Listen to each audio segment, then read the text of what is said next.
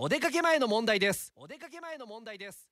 テイクオフ9テイクオフ9おはようございます。高橋正澄です。昨日実はコールドプレイのライブを東京ドームまで見に行ったんですよ。放送終わってパッとこう行ったんですけどあのーライブ前にグッズコーナー行ってね。でグッズこう買いたいなと思ったら結構やっぱ売り切れで買えなかったんです。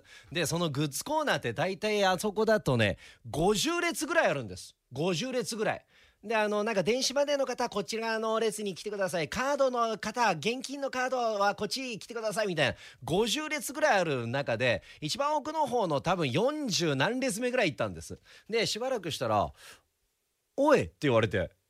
であれ？誰か呼んでるなと思って。隣見たら隣の列にですよ。ほんと真横に中学の時の同級生。すごい奇跡じゃない？で中学卒業してからもう会ってないんですよ。